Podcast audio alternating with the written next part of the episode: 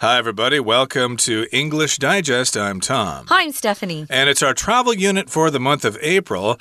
And we're going to be traveling domestically here in Taiwan, not on the island of Taiwan itself, but we're going to go to some of the outlying islands. Uh huh. And those are great places to visit as well. And we're actually going to be talking about Penghu. Uh, Stephanie, have you ever been to Penghu before? I have not been to Penghu. I'm embarrassed to admit that, although I have done um, some recording for for videos about Penghu and also some uh, just recording for tourists who are at Penghu exploring. You might hear my voice, but wow, I need to go. But as you know, Tom, we're usually working all the time. Hmm. So it's hard to get out there. But I do want to go, and I want to go when it's not so hot. Uh, right. I think it's okay to go in the summer because it doesn't get really hot there. I'm not really sure. I went there in when was it? October, maybe. Oh, nice. And uh, or maybe September. I don't remember. It was many years ago. Uh-huh. I don't want to say how many years ago, but let's say it's before the place got really touristy. Ah. And uh, it's it was during a time when uh, people in Taiwan had to work half a day on Saturday. Uh, that probably tells you how long I've been in Taiwan. But, I uh, remember that. that was quite some time ago. And of course, because of that, uh, tourism for people in Taiwan wasn't really fully developed the way it is now because people have more time to travel now. So maybe you have time to travel to Penghu yourselves, and that's where we're going today. So let's go there. Let's listen to the entire contents of today's lesson about traveling to Penghu.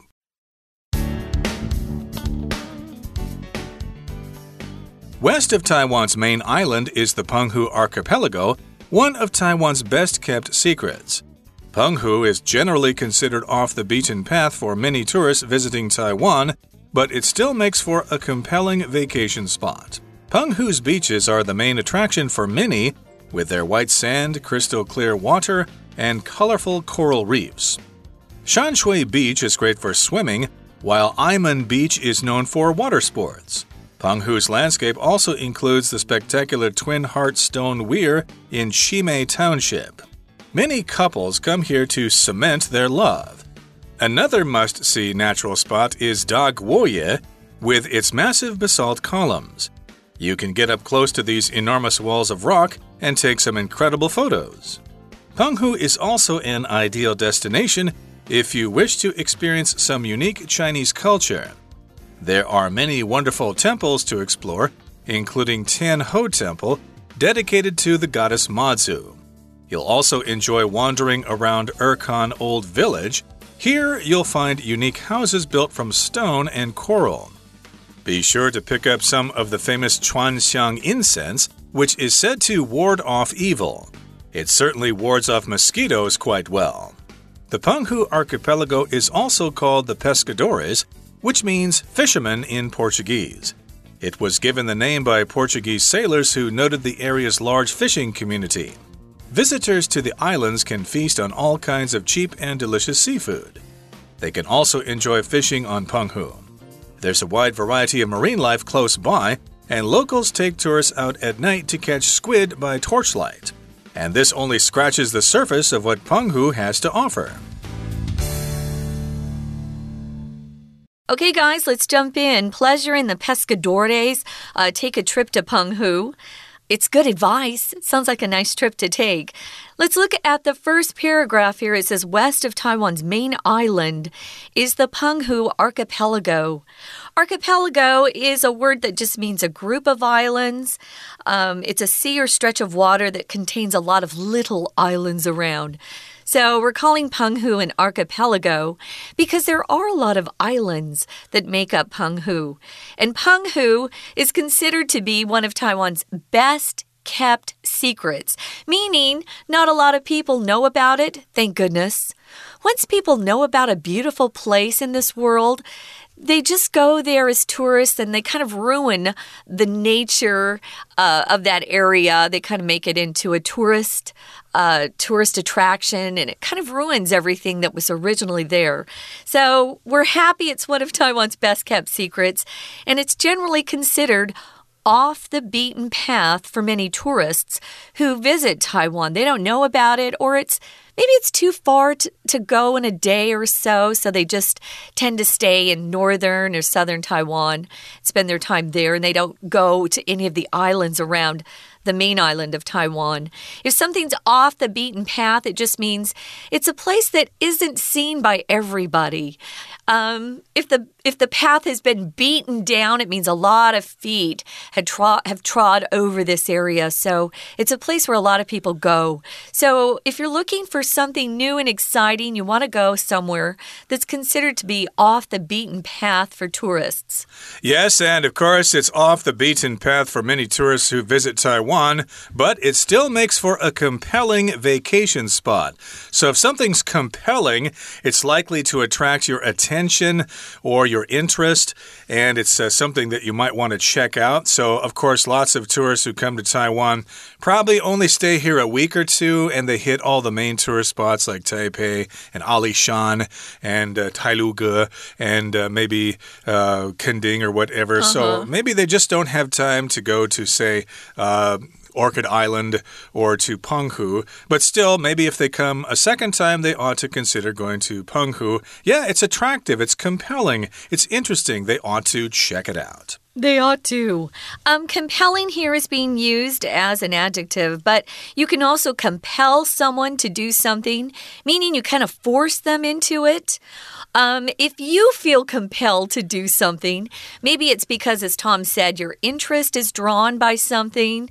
But here it just means it's really a vacation spot that is exciting enough for people to make their way over there, even though it's not really the most convenient spot uh, to go visit when you're in Taiwan. So, Penghu's beaches are the main attraction for many. Listen to the description. They have white sand, crystal clear water, and colorful coral reefs. So, white sand is always quite beautiful.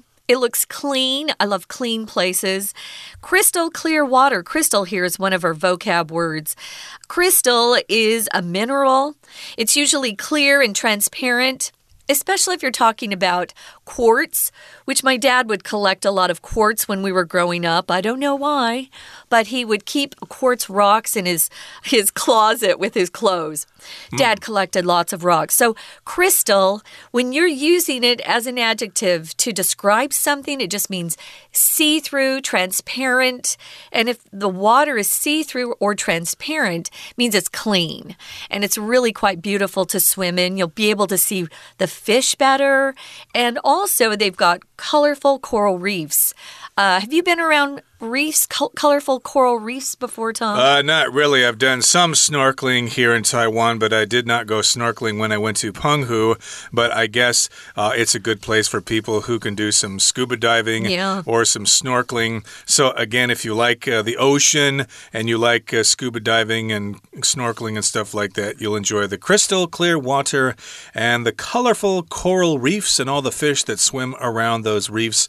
Shanshui Beach is great for swimming, if you like swimming, mm -hmm. while Aimen Beach is known for water sports. So you could go to Aimen Beach to ride those jet skis, for example, or maybe you might be able to do some surfing or water skiing. Who knows? Those are examples of water sports. Penghu's landscape also includes the spectacular Twin Heart Stone Weir in Chimei Township. So I have to be honest, I had forgotten what weir means, so I looked it up. I thought, what is that? Well, if you look up weir, it's just a low dam that's built across a river. They do this to raise the level of the water upstream or even kind of control or regulate the flow of water.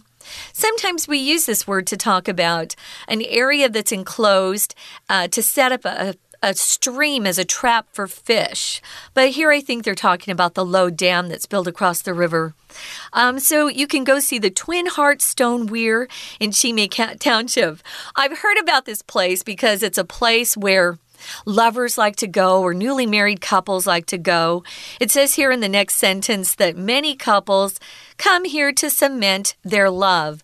Now, if you know anything about construction or building, you've probably heard about cement before. It's that um, powdery substance that's mixed um, together with water and it forms a really strong um, substance that they use to make sidewalks, for example, cement. So, if you want to cement their love, what does that mean? We're taking a verb and we're using it in kind of a figurative sense. So, if someone or a couple cements their love, it just means their love um, is then bound together so strongly it will never break. Exactly. So that's similar to the concept of lovers going on bridges and putting a lock there or something True. like that yeah. uh, to sort of cement their love or to lock their love in. Another must see natural spot is Daguoye with its massive basalt columns. Okay, so basalt is a kind of rock, and of course, these are big columns of rock.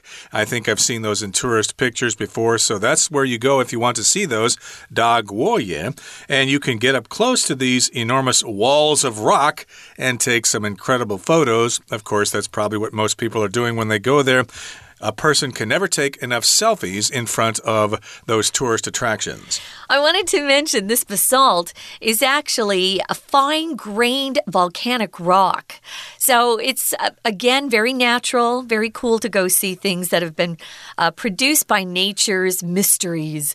Uh, nature's pretty incredible. So you can get um, up, in, up close. It's a must see, it says here.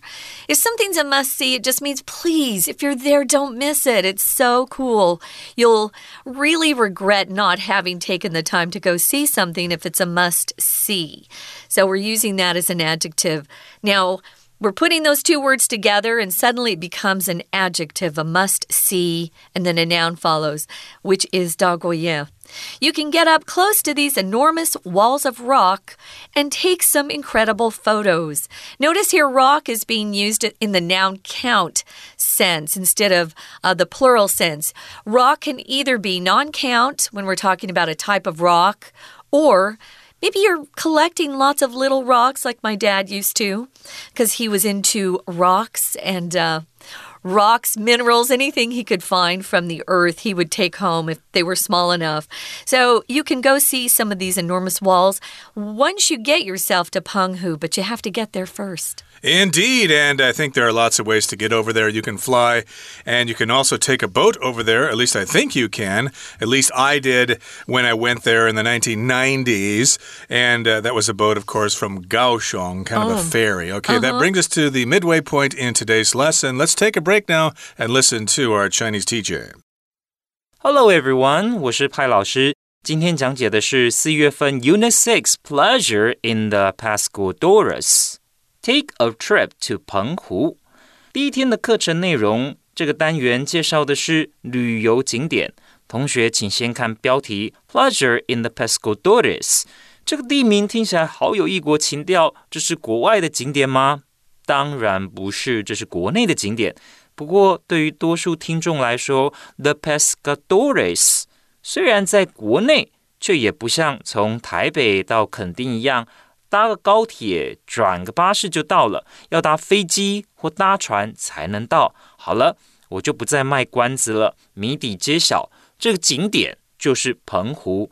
b e s c a d o r e s 是当初葡萄牙人在十六世纪对这个地方的称呼，意思是渔翁岛，因为岛上渔民众多。好，我们现在一起来看看学习重点。请同学看到第一段第一句 “West of Taiwan's main island” 这个句子，请同学注意，这个句子呢其实是表示位置的倒装句，真正的主词在后面，be 动词之后的 “the 澎湖 archipelago” 就是澎湖群岛，位于呢台湾本岛的西边。再来，请同学看到第二个句子，澎湖 is generally considered off the beaten path 这个句子。Off the beaten path，这个意思是鲜为人知、人迹罕至的地点。那其实还有别的说法，也可以说 off the beaten track，off the beaten track。好，再来呢，请同学看到在逗点之后，but it still makes for 的这个主要子句。好，make for 在这里的意思呢，其实是 to help to make something possible，让某件事情成为可能。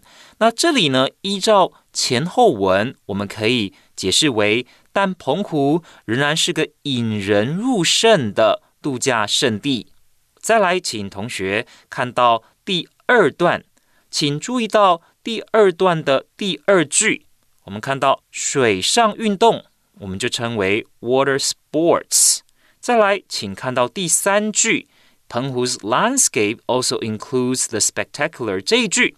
好，这 landscape 就是地貌、地景的意思。再来，请同学看到第四个句子：Many couples come here to cement their love。这边 cement 不是名词水泥，而是指巩固他们的爱情，这是当动词来使用。 再来，请同学看到第五个句子，有一个 basalt columns。basalt columns 指的呢就是玄武岩柱。好，再来，请同学特别注意到第六个句子的 "get up close to" 指的呢，就是相当贴近什么。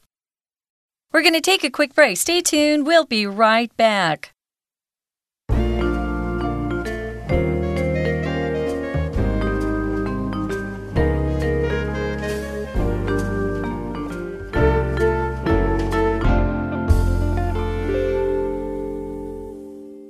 Hi, guys, welcome back. It's our travel unit, and we're staying right here in our beloved Taiwan, although we're not staying on the main island.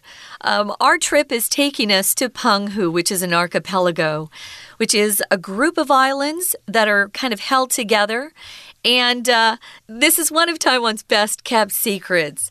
Penghu is considered to be off the beaten path because it's not right in or on this the island of Taiwan, you have to either take a plane to get there, or maybe you could take a boat to get there. But uh, it takes a day, I would say at least a day and a half to come and go and see the sights.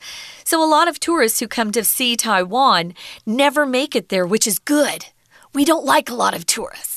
We mm. want to keep the place uh, nice and fresh and still beautiful instead of having a lot of tourists, hotels, and buses and just lots of stands set up to appeal to tourists who are visiting. We like places to stay in their natural form as much as possible.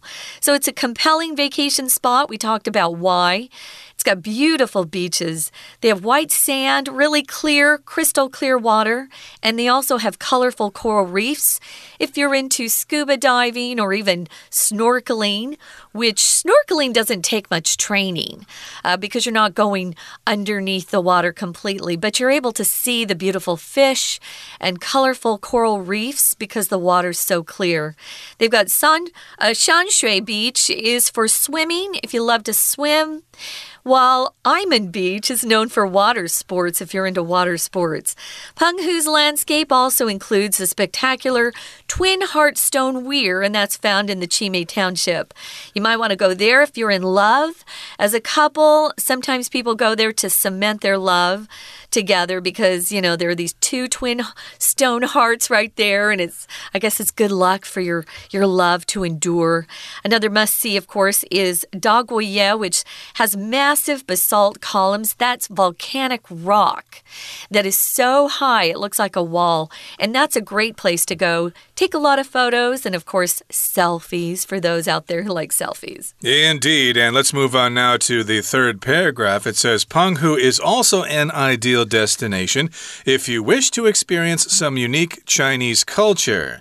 So, of course, we've got various uh, traditional cultures uh, in Taiwan, but if you go to Penghu, it's a little different there. I guess you could say it's Chinese culture or Taiwanese culture or maybe from Fujian or something like maybe some of those influences as well. There are many wonderful temples to explore, including 10 Tanho Temple dedicated to the goddess Mazu. Okay, so yes, indeed, that is a temple in Magong, uh, the main city in Penghu there. And there are other temples around, but uh, the one we're focusing on here is Tianhou Temple, which is dedicated to the goddess Mazu. So temples are dedicated to various deities.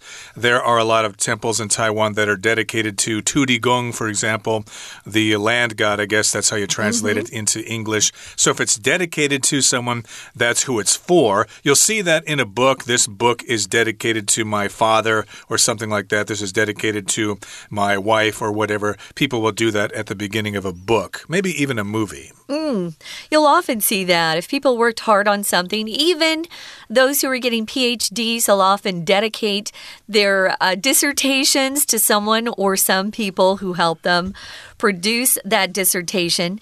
You can be dedicated to some sort of task or a cause or a purpose. You don't have to just be dedicated to, say, a, a real person or a god. You could be dedicated to exercising. Maybe you get up every single morning and go jogging because you're dedicated to good health. You love to exercise. It also says here you'll you'll wander around Erkan Old Village, which sounds like a fun place to go. I love old places. I love anything that's old. If you wander, just means you don't have a specific uh, place to be. You just kind of take your time. We like to wander around when we have free time. And if I'm on vacation, I hate having a really tight schedule. I like the time just to walk around and see the sights. And you could you could say that I like wandering around a lot. Indeed. So, yeah, go there, wander around, look in the windows, look at this, look at that. And here you'll find unique houses built from stone and coral. Uh -huh. Be sure to pick up some of the famous Chuanxiang incense, which is said to ward off evil. It certainly wards off mosquitoes quite well. So, yes, indeed, if you're into incense, if you want to have some incense to burn during special occasions at home, then you could pick up some of this incense there. Incense are, are those long, thin sticks that you burn in temples when you're praying to the gods. And this one's called Chuan Xiang. I guess Chuan is the actual word, and then Xiang means incense in Chinese. So it's kind of redundant to say Chuan Xiang incense. It's like saying Chuan incense incense, incense. but uh, there you go. Now, if you're warding off something, this is a verb phrase we use. It just means you're trying to prevent something from happening, usually something bad. For example, you'll often hear foreigners talk about warding off a cold. If you're warding off a cold, you're probably taking things like D3, zinc, uh, vitamin C, sleeping more. Sleep is a great way to ward off some sickness. So, yeah, hopefully you can ward off some of the mosquitoes. Oh, I hate mosquitoes. Moving on to the last paragraph, the Penghu archipelago is also called the Pescadores, which means fishermen in Portuguese. It was given the name by some Portuguese sailors who noted the areas or noted or observed the area's a large fishing community. You can imagine why people would be fishing there. They're surrounded by water. A community here just means a group of people, usually even uh, a group of people that live in some neighborhood, or maybe you have a group of people who are participating in some sort of activity, maybe a, a church community, an artistic community, group of people who share the same interests are also called communities. Yep, we had Portuguese sailors sailing this uh, part of the world, and they sailed past uh, Penghu, and they thought, wow, look at all those fishermen over there. They, boy, they really love fishing. So they call it the islands of the fishermen. And then the word fishermen just stuck there. Of course, they're using the Portuguese language, pescadores. And of course, we all know uh, the word Formosa, which also comes from Portuguese, which means beautiful, the beautiful island Formosa. Mm -hmm. But in any case, here, yes, they're also called the pescadores. And it was given the name by Portuguese sailors who noted the area's large fishing community, as you said. Now, visitors to the islands can feast on all kinds of cheap and delicious seafood. So, if you feast on something, you enjoy it, you eat it, you have a feast. That's the noun. We're mm -hmm. going to have a mm-hmm. big feast tonight, but you can also use the word feast as a verb. We're going to feast on lots of good food during Chinese New Year. Yum. Uh, they can also enjoy fishing, you know, not just eating the fish, but perhaps going and fishing yourself. There's a wide variety of marine life close by. Marine just means uh, something that's found in the sea or produced by the sea or just related to the sea. So there are marine life there uh, that you can go and check out. Locals can take tourists out at night to catch squid by torchlight. Oh, that sounds fun. Uh, squid is a popular food to eat here, and torchlight is another word for flashlight. Torchlight is just the British term for flashlight. Sounds fun. And this only scratches the surface of what Penghu has to offer. Let's look at the vocabulary word scratch first. This is a verb. can be a noun too, but here it's being used as a verb. Usually when you take your your nails and rub them back and forth over a place on your body that's itching, that itches. You know after you get a mosquito bite, you want to scratch, scratch, scratch. Well, if you scratch the surface of something or only scratch the surface of something, that's a phrase we use that means you're just getting started at, at discovering something. There's a lot more underneath that you want to unveil or reveal. So there's a lot more we could uh, talk about in regards to Penghu, and actually we will, but you'll have to wait for our next program. There are lots of things to talk about regarding Penghu, and we will do that next time, but right now we're going to listen to our Chinese teacher. 前一段所介绍的是自然景观， 而第三段则告诉我们，澎湖有哪些文化遗址、人文特色，包括天后宫、二坎传统聚落。那边的房屋建材很特别，是用石头和珊瑚建造的，也有趋吉避凶的传香。请同学呢，现在看到第二个句子，就是 including 天后 temple 之后的句子，请同学特别看到 dedicated to the goddess 妈祖。好，这句话到底是什么意思？一般而言，我们会说 dedicated to someone，那就是把什么东西献给谁。但这个句子呢，依据前后文，我们可以解释成这座庙宇所供奉的是妈祖。好，再来，请同学看到第五个句子：Be sure to pick up some of the famous 传香 incense，which is said to ward off evil。请同学注意 ward off 这个动词片语，它所指的呢，就是 阻挡掉或避免掉。那比方说，Shelly put up a hand as if to ward off his ex-boyfriend。那通常有一些人呢，在分手之后，在看到前男朋友、前女朋友的时候，会有些尴尬。所以呢，Shelly 把手举起来，想要呢阻挡她的前男友。OK，Shelly put up a hand as if to ward off his ex-boyfriend。 好，再来，我们看到第四段，请同学特别注意到第三个句子：Visitors to the islands can feast on all kinds of cheap and delicious seafood。这里 feast on 的意思就是大啖或者享用，也等于 relish，relish，r e l i s h，也是大啖享用的意思。再来，请同学看到第五个句子。 There's a wide variety of marine life close by. 所以呢，在这附近其实还有很多海洋当中的生命。那当地人会在晚上带游客出去用手电筒照海、捉小卷。这里的 torchlight 指的呢是手电筒。再来，请同学看到第六个句子，And this only scratches the surface of what Penghu has to offer. 这里的 scratch the surface 的意思呢，就是表示它只有触及到问题的表面，或者说只摸到表面，只是一些皮毛而已。所以，我们举个例子来说，There's far more to be said. I've only had time to scratch the surface in this talk. 要说的还有很多，但由于时间关系，这次我只能粗略的谈一下。好，以上呢就是我们针对这个。 澎湖所做的介绍。谢谢大家。That is it for today's lesson, everybody. Thank you so much for joining us, and please join us again next time when we continue to talk about Penghu, or the pescadores in Portuguese. From all of us here at English Digest, I'm Tom. I'm Stephanie. Goodbye. Bye.